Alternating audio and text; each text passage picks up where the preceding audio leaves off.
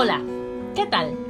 Estamos contentos de recibirte una vez más con un capítulo nuevo de Nuestras siete vidas de Giancarlo Lainez. Acomoda tus audífonos y ponte cómodo porque esto es tu zona de lectura. Yo soy Celina, bienvenido.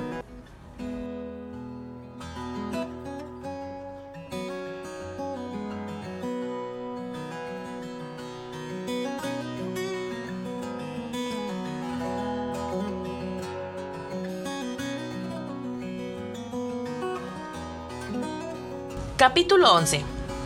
Coco. Vaya, ya era mi turno de contar algo de nuestra historia. Uy. Comencemos. Ese mismo día, pero cuando el sol se había ocultado y era necesario que Lucy le pusiera un poco más de atención a sus deberes de la escuela, mm, yo no sé, pero como que los dramas escolares y todo ese tema de sed hace que Lucy deje de concentrarse en lo que verdaderamente tiene que concentrarse. En fin, Lucy estaba en su escritorio con la computadora encendida. Ella hacía su tarea en un pequeño entrepaño con ruedas que salía de abajo del escritorio. Ese era el lugar que Lucy tenía destinado a sus libretas y plumas. Ella finalmente se estaba comenzando a concentrar y de hecho se veía que estaba mucho más tranquila que otras veces. Era relajante y me gustaba verla así. Nosotros, por otro lado, Estábamos pasando la noche en un estante que Lucy había colocado en la pared de su habitación y que nos daba una vista completa y directa hacia la calle. Era como televisión para nosotros. Kiwi y yo nos recostamos ahí. Un segundo, un segundo. Ahora que recuerdo, fue en esa ocasión cuando unos pájaros estaban encima del cable de la luz que se suspendía de dos postes de madera, a muchos metros encima del suelo. Lo más seguro es que ese pájaro haya llegado allá volando. ¿Cómo lo harían los pájaros para volar?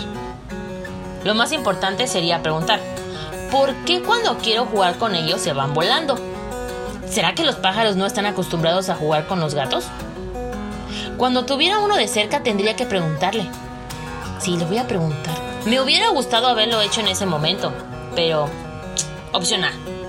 Estaba la ventana cerrada y si le gritaba algo al pájaro en el cable, probablemente no me hubiera escuchado. opción B apareció el padre de Lucy golpeando la puerta fuerte y de una manera desesperada, que ahora sí parecía que tuviera intenciones de romperla. Lucy, abre la maldita puerta, tengo que hablar contigo ahora mismo. Aquel ruido estrondoso hizo que el pájaro decidiera irse volando a otro lado.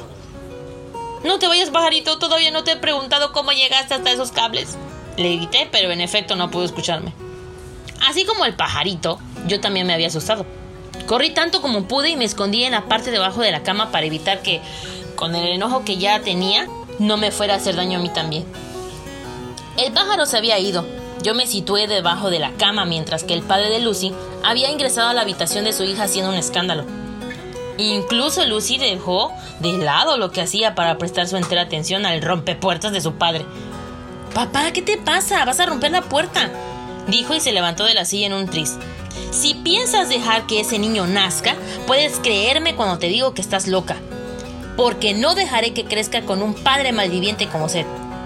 Decía el señor Manrique señalándole fijamente con el dedo índice. El dedo acusador. Así le llamo yo. Yo te di toda mi confianza para que tengas un novio y ahora, ¿te diste cuenta de lo que hiciste?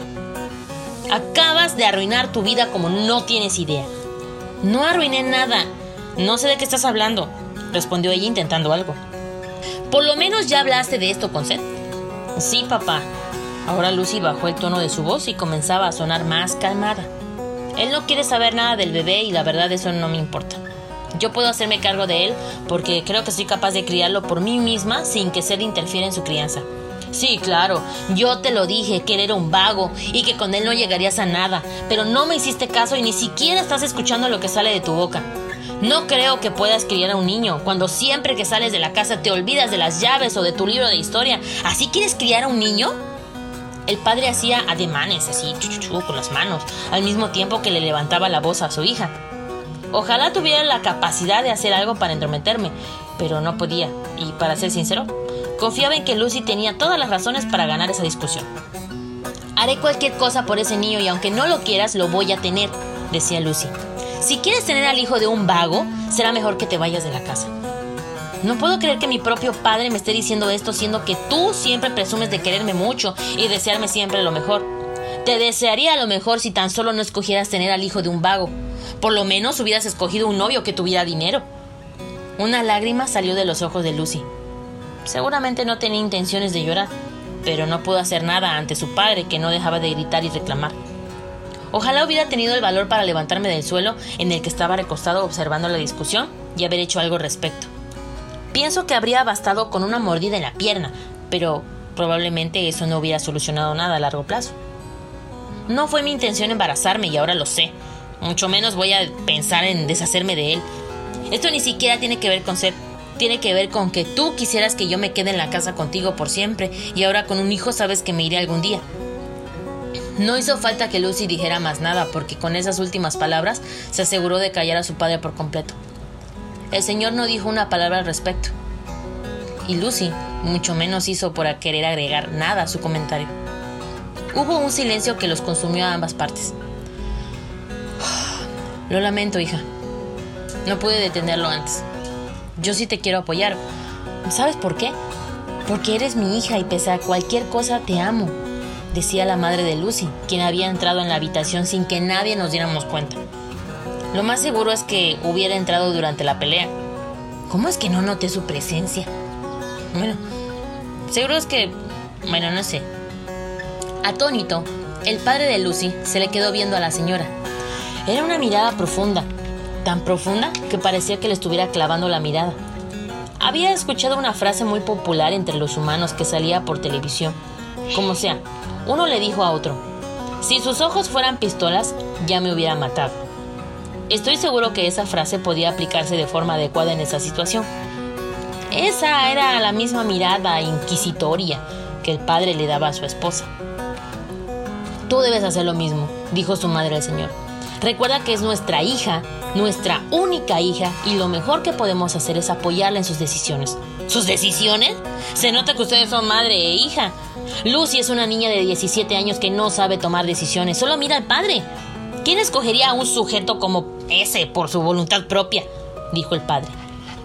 Ah, ya. Esto no se trata de quién es el padre, sino de que le espera en el mundo al bebé que viene en camino. Debe llegar con una familia llena de amor, no con un abuelo repleto de resentimiento. La señora tomó al hombre del brazo con mucha fuerza. Se notaba en la manga de la playera, como, como si le estuviera haciendo presión. Después, ella salió de la habitación y empezó a jalar del brazo a su esposo. El señor no quería retirarse de la habitación, pero comenzó a sentir cómo la señora le iba jalando más y más fuerte hasta que no quedó más remedio que salir.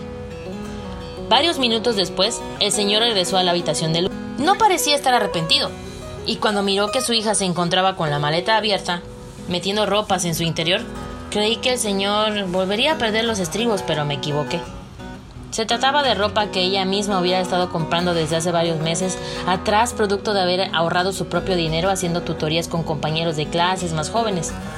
Pero aún le faltaba algo, nuestras cosas.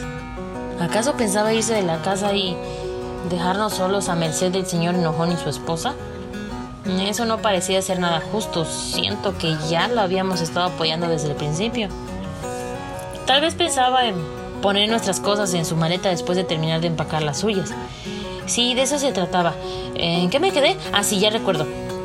Deja eso, tengo que hablar contigo, decía el señor manteniendo la calma. Eso dijiste hace un momento y no escuché que hablaras, solo hubo gritos, contestó Lucy. No, esta vez es en serio. La razón por la que te he estado protegiendo y por la que me he portado así contigo es que te amo. El señor tomó asiento en la cama para hablar más cómodamente con su hija. Por lo que dijiste no parece que amaras tanto como dices, respondió Lucy, aún metiendo su ropa dentro de la maleta. Entiendo una cosa. Yo quería que hicieras las cosas bien antes de tener hijos, porque siento que no estás lista. Pero ahora me doy cuenta que estaba en un error. Si haces cosas de mayores, entonces debes tomar decisiones como una persona mayor para nosotros. Y ese hijo que viene en camino. Pero yo... comenzó a decir Lucy, pero se detuvo en seco. Tal vez al imaginar que esta pelea no la podía ganar. De acuerdo, papá. Trataré de hacer lo mejor para que estés orgulloso de mí, se limitó a decir. El padre la tomó con el brazo. Ah, con el brazo. El padre la tomó por el brazo sin fuerza y la jaló con tal que ella pudiera reposar en su cama. Lucy, estando sentada, quedó muda. No tenía más que decir mientras miraba el suelo. El señor Manrique terminó el momento dándole a Lucy un abrazo que la envolvió entre sus... El padre la tomó por el brazo sin fuerza y la jaló con tal que ella pudiera reposar en su cama. Lucy, estando sentada, quedó muda. No tenía más que decir mientras miraba el suelo. El señor Manrique terminó al momento. Terminó el momento. El señor Manrique terminó el momento dándole a Lucy un abrazo. Un abrazo que la envolvió entre sus brazos. Era el abrazo que tanto estaba anhelando. Un abrazo que le dijera que todo iba a estar bien. Dejaré que te quedes y ayudaré a cuidar al bebé mientras que continúes en la escuela. Y no descuides tus estudios. Fuera de la escuela, el bebé sigue siendo tu obligación, dijo su padre. Así lo haré, papá, respondió Lucy. Así lo haré, papá, respondió Lucy. Solo una cosa. ¿Sí? Por favor, ya no vuelvas a decir persona mayor o cosas de mayores. Suena como si me estuviera haciendo vieja, decía Lucy sonriendo. Bueno, si planeas tener hijos, eventualmente serás vieja y tú serás una de las últimas personas en notarlo. Un segundo abrazo fue ofrecido y aceptado por padre e hija. Lo lindo de este segundo abrazo era que estaba lleno de mucho sentimiento y nada de enojo. Solo ellos dos riendo y pensando en el futuro como si nada hubiese sucedido hace un momento.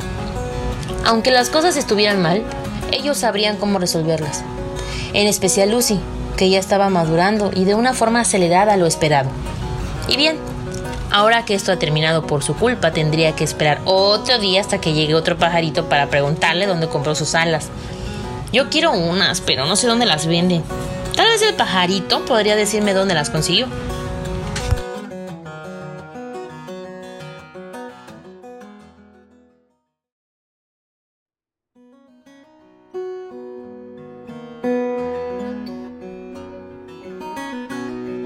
Queridos lectores, hasta aquí el episodio de hoy. Ojalá le hubiera gustado. Gracias por sintonizarnos una vez más.